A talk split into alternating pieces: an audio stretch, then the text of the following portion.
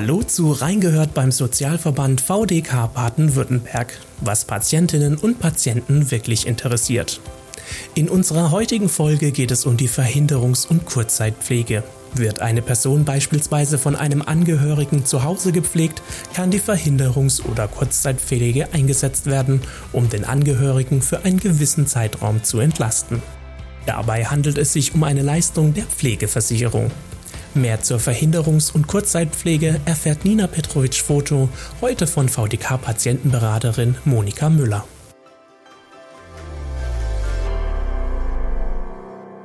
Hallo Frau Müller, heute zum Thema Verhinderungs- und Kurzzeitpflege. Herzlich willkommen. Hallo. Frau Müller, was genau versteht man denn unter Verhinderungs- und Kurzzeitpflege und was ist der Unterschied zwischen beiden?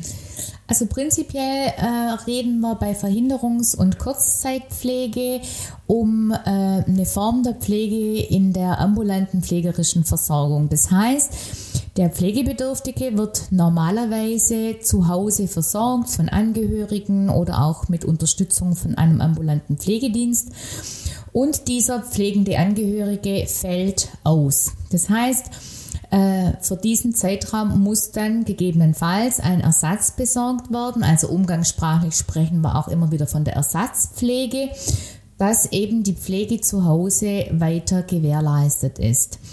Von der Pflegeversicherung gibt es äh, für diese Form der Versorgung, also diese Verhinderungspflege, zusätzliches äh, Geld in Form einer Geldleistung.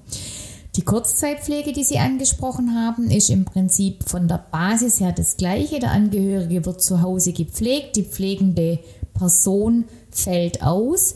Dann wird aber eben in, bei der Kurzzeitpflege nicht geguckt, dass der Angehörige zu Hause weiter versorgt werden kann, sondern er wird dann für diese Zeit, wo die Pflege zu Hause nicht gesichert ist, in eine Pflegeeinrichtung, also eine, eine stationäre Pflegeeinrichtung gebracht ähm, für diese Zeit, wo eben diese Pflegekraft nicht zur Verfügung steht. Und auch dazu gibt es von der Kasse eine zusätzliche Leistung.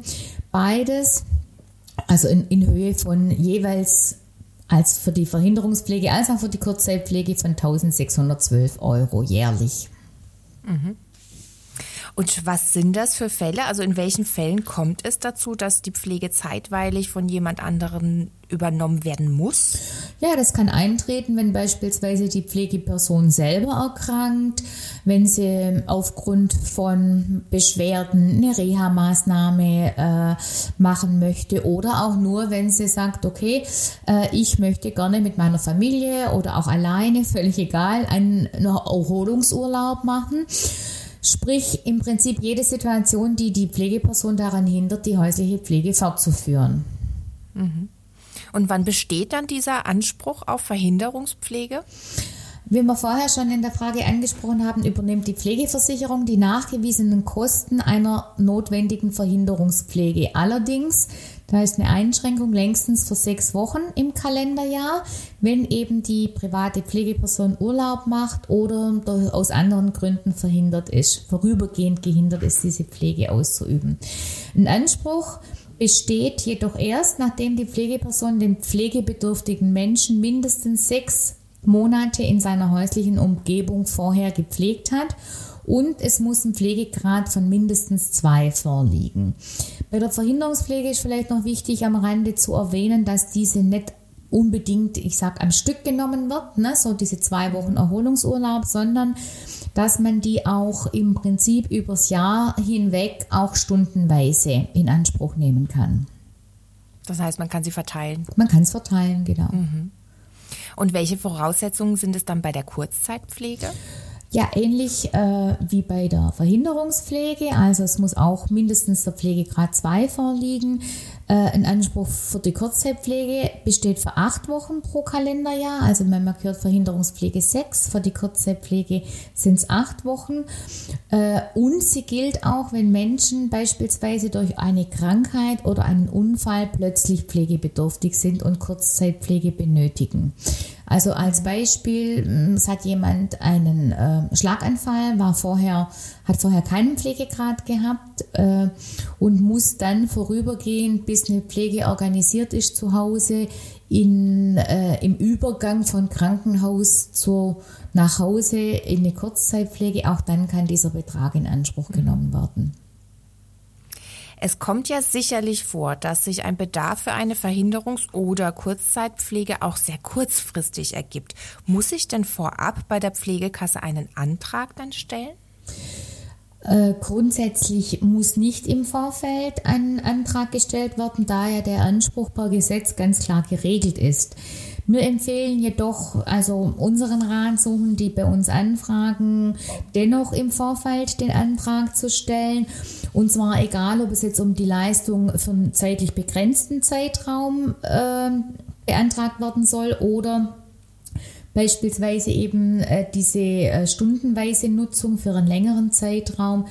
Äh, da ist man in jedem Fall auf der sicheren Seite. Im letzteren Fall, also wenn Sie das stundenweise beantragen wollen, müssen Sie dann als Versicherte die anfallenden Rechnungen äh, sammeln übers Jahr und diese dann der Pflegekasse zur Erstattung vorlegen. Wenn die hm, Voraussetzungen, die wir vorher schon benannt haben, erfüllt sind, muss aber die Pflegekasse in jedem Fall die Leistung auch äh, erbringen. Mhm. Was muss ich denn beim Antrag auf Verhinderungspflege beachten? Müssen da auch Gründe genannt werden? Konkret? Ja, so, man kann jetzt also nicht wirklich sagen, dass man jetzt extrem was beachten muss. Ähm, es ist so, dass wir in der Regel äh, unseren Ratsuchenden raten, dass sie bei ihrer Pflegekasse anrufen sollen und einfach mal fra fragen sollen, in welcher Form im Prinzip so eine Leistung beantragt werden soll. Es gibt Kassen, die haben Vordrucke, die man dann auch vielleicht runterladen kann oder sich zuschicken lassen kann. Und anderen Kassen reicht es im Prinzip völlig aus, wenn man formlosen Antrag stellt. So hiermit beantrage ich im Zeitraum von bis bis ähm, ja per E-Mail oder per Post wie auch immer. Ähm, die Pflegekassen benötigen prinzipiell natürlich schon Informationen dazu, zum Beispiel wie lange sie die Leistung äh, beantragen oder in Anspruch nehmen wollen. Sie fragen in der Regel auch aus dem, äh, nach dem Grund. Und äh, was natürlich wichtig ist, im Bereich der Verhinderungspflege äh, muss der Kasse auch mitgeteilt werden, wer denn die Ersatzpflegeperson sein soll. Letzteres spielt natürlich im Rahmen der Vergütung eine große Rolle, weil beispielsweise das eingeschränkt ist, wenn verwandte Personen, also bis einschließlich dem zweiten Verwandtschaftsgrad, oder Personen, die im selben Haushalt leben wie der oder die Pflegebedürftige, erfolgt eben eine Kostenerstattung der Leistung lediglich bis zum 1,5-fachen Betrag des vorherbezogenen Pflegegeldes. Also mhm. da ist das eingeschränkt. Man geht einfach davon aus, dass äh, im Rahmen der nahen Verwandtschaft oder der, der Hausgemeinschaft oder wie auch immer äh, ja doch das aus, ja, nennen wir es Ehrenamt, äh, so eine Pflege übernommen wird. Mhm. Und ähm, zum Beispiel, wenn jetzt meine Tochter, die die Verhinderungspflege übernehmen könnte, 30 Kilometer entfernt wohnt und dafür unbezahlten Urlaub nehmen müsste. Was ist dann in diesem Fall? Da könnte man im Rahmen der Verhinderungspflege, also die Tochter wäre natürlich Verwandte ersten Grades, mhm. da hätte man ja gerade die Einschränkung gehabt, was aber abgerechnet werden kann über die äh, zusätzliche Leistung der Verhinderungspflege, wären die Fahrtkosten die die Tochter beispielsweise täglich auch, äh, je nachdem wie es organisiert wird, ähm, erbringen muss, als auch den Verdienstausfall. Also wenn sie sagt, sie nimmt unbezahlten Urlaub als Beispiel, dann kann sie auch ihren Verdienstausfall äh, im Rahmen der Verhinderungspflege geltend äh, machen. Allerdings eben aber nur bis zu diesem Höchstbetrag von diesen 1612 Euro. Das ist der mhm. aktuelle mhm. Wert, äh, den man bekommen kann, äh, wie wir es vorher schon gehört haben. Also nicht unbedingt in voller Höhe. Nein, also das ist mhm. absolut begrenzt. Mhm. Unterstützt denn pflegende Ange den pflegenden Angehörigen irgendjemand bei der Suche nach einer Verhinderungspflegekraft bzw. einem Platz in einer Kurzzeitbetreuung? Können Sie sich da irgendwie Hilfe holen? Ja, es ist eine gute Frage. Also so wirkliche. Unterstützung, wie Sie sich das vermutlich jetzt auch mit der Frage vorstellen, ähm, oder eben auch sich Pflegepersonen äh, in dem Fall wünschen würden, gibt es eigentlich nicht. Wir verweisen unsere Ratsuchende sehr, sehr gern an die lokalen Pflegestützpunkte. Also wir haben in Baden-Württemberg ein sehr flächendeckendes äh, System der Pflegestützpunkte in jedem Landkreis. Und die haben zum Teil, also man kann nicht immer sicher davon ausgehen, aber die haben beispielsweise Listen von Einrichtungen, ja, jeweils immer was den äh, Landkreis betrifft oder ähm, eventuell auch ein Meldesystem, wo sie sich selber geschaffen haben, dass Pflegeheime melden können, wenn sie Kurzzeitpflegeplätze haben äh, oder auch welche ambulanten Pflegedienste in Frage kommen und äh, die Pflege übernehmen könnten. Also da hat man einfach vielleicht eine Liste, wo es schon mal einfacher macht, das so nach und nach abzutelefonieren, kann hilfreich sein. Aber auch die Pflegekassen können darüber Auskunft geben, beispielsweise äh, welche Häuser äh, in Frage kommen könnten und auch äh, ja, wie, wie, mit welchen Kosten sie rechnen müssen. Mhm. Also gibt es schon ein paar Stationen, wo man sich Hilfe holen kann. Genau. Und sich vielleicht auch so eine Art Checkliste machen kann. Genau, aber die, die schlussendlich die Arbeit, sich um, um einen solchen mhm. Platz, also im Rahmen der Kurzzeitpflege zu kümmern oder eben dementsprechend eine geeignete Pflegeperson zu finden, wenn es niemand aus der Familie oder aus der Nachbarschaft machen kann, die äh, ja das zu organisieren, die Telefonate zu führen, die Verträge zu machen und so weiter, das verbleibt schlussendlich an dem an der bisherigen äh, Pflegeperson. Mhm. Und was passiert eigentlich, wenn ein pflegender Angehöriger tatsächlich selbst mal ausfällt? Ein Unfall passiert schnell oder er erkrankt ganz plötzlich. Wie wird das dann geregelt? Tja, das ist eine gute Frage. Ne? Also das könnte dann ein weiterer Angehöriger sein, die Nachbarin, der Pfarrer der Kirchengemeinde. Also mhm. äh, schlussendlich äh, muss man gucken, ähm, ja, was gibt's in der Gemeinde, was gibt's im Stadtteil oder so an Hilfsangeboten, die da mal schnell, äh, auf die man schnell zugreifen könnte. Wenn sich gar niemand findet, ja, der jetzt sich bereit erklärt, das in die Hand zu nehmen und zu organisieren, äh, müsste dann gegebenenfalls im Eilverfahren ein Betreuer, also von Gericht äh, bestellt werden, der sich dann eben darum kümmern muss. Ähm, das Problem, denke ich, was Sie angesprochen haben, ist ja, dass jetzt beispielsweise, wenn wirklich jetzt der pflegende Angehörige einen Unfall hat, äh, bewusstlos mhm. ist, im Krankenhaus ist, beatmet ja. wird, ja, kann mhm. ja, also weiß ja erstmal gar niemand, ne, dass er mhm. oder sie als Pflegeperson äh, ausfällt. Und äh, da gibt es natürlich die Möglichkeit, dass beispielsweise auch pflegende Angehörige so einen Hinweis beispielsweise im Portemonnaie haben, was man ja immer bei sich hat. Also man, da wird auch immer jemand nachgucken, weil man ja auch in der Regel dann nach den Personalien sucht. Ja, mhm. da könnte man so eine Art Notfallkarte äh, hinterlegt haben, wo zum Beispiel andere Kontaktpersonen mit draufstehen, ne, die zu kontaktieren sind, sollte was passieren.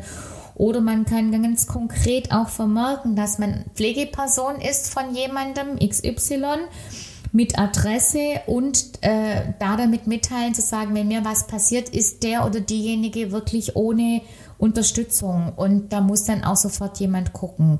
Wenn man im Krankenhaus ist, könnte das dann zum Beispiel im ersten Schritt auch der Sozialdienst des Krankenhauses übernehmen.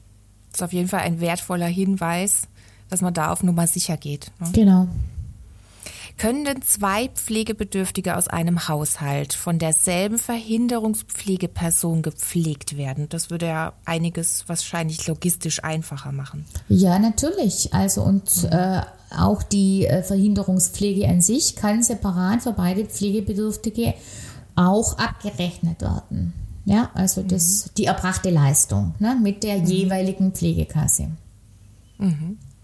Und ähm, wird das Pflegegeld bei Verhinderungspflege denn gekürzt? Also das Pflegegeld wird äh, für den ersten und den letzten Tag der Verhinderungspflege voll bezahlt. Und für den Zeitraum dazwischen wird das Pflegegeld weiterhin äh, hälftig ausbezahlt. Also das heißt, Sie mhm. bekommen auch zusätzlich zu dem Betrag der Verhinderungspflege noch die Hälfte äh, Ihres Pflegegeldes bezahlt. Wenn Sie mhm. die Verhinderungspflege, wir haben es vorher kurz angesprochen, eben nicht am Stück wählen, sondern nur für wenige Stunden in Anspruch nehmen, dann gibt es keine Kürzung des Pflegegeldes. Wichtig mhm. ist, aber denke ich, und das ist eine ganz wichtige Sache, auch für die pflegenden Angehörigen, dass während des Urlaubs, ja, also wenn ich jetzt wirklich sage, ich gehe zwei Wochen in Urlaub äh, oder ich gehe in eine Reha oder was auch immer, für diese Pflegeperson die Renten- und Arbeitslosenversicherungsbeiträge für diese Zeit weiter bezahlt werden von der Pflegekasse. Das heißt, dadurch bleibt der Rentenanspruch für die Zeit des Urlaubs ungeschmälert bestehen und der Arbeitslosenversicherungsschutz erhalten. Mhm. Was muss ich denn können, um eine Verhinderungspflege ausüben zu dürfen? Also brauche ich da bestimmte Qualifikationen, die ich vorlegen muss? Sie meinen so Qualifikationen in Form von Krankenpflegeausbildung? Ja, beispielsweise. Ähnliches? Also nein, das braucht man nicht. Also jeder kann im Prinzip Verhinderungspflege ausüben. Ich meine auch vom pflegenden Angehörigen, die haben in der Regel ja auch keine äh, Ausbildung im Bereich der Pflege gemacht, von denen wird es ja auch erwartet. Das heißt, Verwandte, Nachbarn, Freunde, also wer, im äh, wer sich bereit findet und auch denkt, er kann das leisten, kann diese Verhinderungspflege ausüben. Oft ist es auch so, dass beim Ausfall der Pflegeperson für, was weiß ich, für die zwei Wochen beispielsweise ein ambulanter Pflegedienst mit dieser Verhinderungspflege beauftragt wird. Aber auch im Rahmen äh, des äh, Pflegedienstes muss es keine ausgebildete Krankenschwester sein, sondern auch da können solche Pflegetätigkeiten wie jetzt jemanden zu waschen oder ans Bett zu setzen oder auf die Toilette zu begleiten, kann im Prinzip auch äh, im Rahmen eines Pflegedienstes äh, angelernte Kräfte machen oder Hauswirtschafterinnen, wer auch immer, äh, was dann häufig günstiger ist, wie wenn das eine dreijährig examinierte Krankenschwester macht. Hm, klar. Kommen wir nochmal zurück zur Kurzzeitpflege. Welche Kosten genau übernimmt denn die Kasse bei der Kurzzeitpflege im Pflegeheim? Also wir haben es vorher angesprochen, der Betrag an sich äh, für die Kurzzeitpflege äh, sind 1612 Euro, wie das auch bei der Verhinderungspflege ist. Der Betrag reicht aber natürlich bei weitem nicht aus, was ich sage jetzt mal 14 Tage Pflegeheim äh, kosten würde sondern dieser Betrag ist dazu gedacht, dass im Prinzip mit diesem Betrag diese sogenannten, in Anführungszeichen, nenne ich es mal, pflegerischen Leistungen abgedeckt sind. Ne? Das heißt, alles, was die Pflege betrifft, wir haben es gerade schon mal gesagt, das Waschen, das zum Essen begleiten, wie auch immer, ähm, soll über diesen Betrag gedeckt sein. Wenn Sie eine mhm. Zusage haben äh, von Ihrer Kasse, dass es übernommen wird, geben Sie das direkt an das Pflegeheim, das Sie sich ausgesucht haben, weiter. Und das Heim rechnet eben dann diese pflegerischen Leistungen, was immer im Vertrag ein separater Posten ist, direkt mit der Kasse ab. Also das heißt, es darf auf Ihrer Rechnung auch nicht mehr erscheinen. Mhm. Dann kommt aber natürlich dazu im Pflegeheim, gibt es natürlich zusätzliche Kosten. Sie müssen bezahlen die Unterkunft, Sie müssen für die Verpflegung was bezahlen, Sie müssen die Investitionskosten bezahlen, Sie müssen den Ausbildungsaufschlag bezahlen. Im Prinzip alles diese Posten, die auch bei einer normalen stationären Pflege äh, angerechnet werden, äh, sind auch von Ihnen im Rahmen der Kurzzeitpflege zu bezahlen. Und das ist natürlich mit diesem 1612 Euro Betrag für die Kurzzeitpflege nicht äh, abgegolten. Mhm. Und das sind definitiv Kosten, die Sie dann zusätzlich äh, zahlen müssen privat bezahlen müssen, genau. Mhm. Was äh, hilfreich sein kann, ist, es gibt ja im Rahmen der Pflegeversicherung einen sogenannten zusätzlichen Entlastungsbetrag, das sind 125 Euro im Monat der wird ganz häufig nicht genutzt, ne? weil man den bekommt man nicht ausbezahlt. Der muss auch im Prinzip von einem Anbieter, der einen Versorgungsauftrag hat mit der Pflegekasse, direkt abgerechnet werden. Mhm. Das machen, also wir haben da auch nicht so ein großes Angebot überhaupt, äh, dass das äh, angeboten wird von irgendwelchen Diensten. Das heißt, der bleibt häufig stehen und der äh, kann dann im Prinzip auch rückwirkend für eben zusätzlich beispielsweise dieses Hotel und Verpflegungskosten verwendet werden. Also vielleicht mache ich ein kurzes Beispiel, können Sie sich besser vorstellen. Sie werden mhm. im Oktober brauchen sie eine Kurzzeitpflege und haben eben diesen Entlastungsbetrag fürs ganze Jahr noch nicht genutzt. Das heißt, wir, sind, wir haben zehn Monate, für die uns noch theoretisch diese 125 Euro zustehen. Dann kann man das bei der Kasse beantragen, diesen Entlastungsbetrag eben im Rahmen dieser Kurzzeitpflege abzurechnen und dann äh, verringern sich die Kosten. Jetzt in unserem Beispiel praktisch 10 mal 125 Euro wären dann doch nochmal 1250 Euro, die hier noch mit eingesetzt werden können. Das ist auf jeden Fall eine gute Hilfe. Und ja. wenn ich jetzt ein Budget aus der Verhinderungspflege habe, welches noch nicht aufgebraucht ist, für die, kann ich das für die Kurzzeitpflege nutzen? Ist das übertragbar? Ja, das ist übertragbar. Es unterscheidet sich ein bisschen also von äh, zwischen Verhinderungspflege und Kurzzeitpflege. Das heißt, wenn Sie noch keine Mittel der Verhinderungspflege im laufenden Jahr in Anspruch genommen haben und dann in die Kurzzeitpflege gehen, dann kann dieser Betrag äh, komplett, also diese ganzen 1612 Euro ähm, für die Kurzzeitpflege mit ähm, herangezogen worden. Also das heißt, für die Kurzzeitpflege hätten Sie dann insgesamt 3.224 Euro im Kalenderjahr zur Verfügung. Also mehr gibt es aber definitiv nicht. Also maximal kann er verdoppelt werden. Mhm. Andersrum, wenn Sie die Kurzzeitpflege noch nicht äh, in Anspruch genommen haben ähm, oder noch nicht in vollem Ausmaß äh, genutzt haben, dann kann eben der kann auch dieser Betrag für die Verhinderungspflege genutzt werden, allerdings maximal 50 Prozent des Gesamtleistungsbetrags beziehungsweise maximalen Betrag von 806 Euro. Mhm. Letzte Frage, Frau Müller. Immer wieder lesen wir in der Presse, dass es zu wenig Kurzzeitpflegeplätze gibt. Ist das eines der Probleme, mit denen Menschen zu Ihnen in die VDK-Beratungsstelle kommen? Und mit welchen Fragen haben Ratsuchende zum Thema Verhinderungs- und Kurzzeitpflege? Also welche Fragen haben Sie konkret an Sie? Also dass äh, Leute anrufen, die ein Problem haben, einen Kurzzeitpflegeplatz zu finden auch äh, vor allem als Übergangslösung, was wir vorher angesprochen haben, ne, so aus dem Krankenhaus bis die Pflege zu Hause organisiert ist, haben wir sehr, sehr häufig. Ähm, weil ja das relativ schnell gehen muss. Ne? Also sie sind im Krankenhaus, hatten den Schlaganfall, oder sie kommen aus der Reha, die rufen sie an und sagen, also jetzt ist es beendet und innerhalb von von drei, zwei bis drei Wochen müssen sie im Prinzip gewährleisten, dass der dass sie den Angehörigen in irgendeiner Form eben versorgen können. Mhm. Was wir auch haben, ist, dass äh, wenn Angehörige einen Kurzzeitpflegeplatz gefunden haben, äh, die zum Teil dann bei uns anrufen und sagen, na, sie haben doch da einen Anspruch auf die Kurzzeitpflege und überhaupt und natürlich völlig entsetzt sind, wenn sie den Pflegevertrag vorgelegt bekommen, also den Heimvertrag und dann eben die Kosten, die privat zu tragen sind, ne, mit dieser Unterkunft und so, da wirklich erschrecken, äh, weil das einfach mal kurz eine Belastung ist, die ja, ich sage mal, in der Regel im Privatbudget nicht vorgesehen mhm. sind. Und da ist dann eben schon manchmal hilfreich, wenn man darauf hinweisen kann, dass dieser Entlastungsbetrag noch äh, abgerufen werden kann, wenn der noch zur Verfügung steht. Ähm, ja, oder halt im, im Bereich der Kurzzeitpflege dieser Verweis an die Pflegestützpunkte, äh, um da äh, zumindest so weit zu helfen, dass man sagen kann, okay, die haben vielleicht eine Liste, was es ihnen einfacher macht, mhm. das nach und nach abzutelefonieren.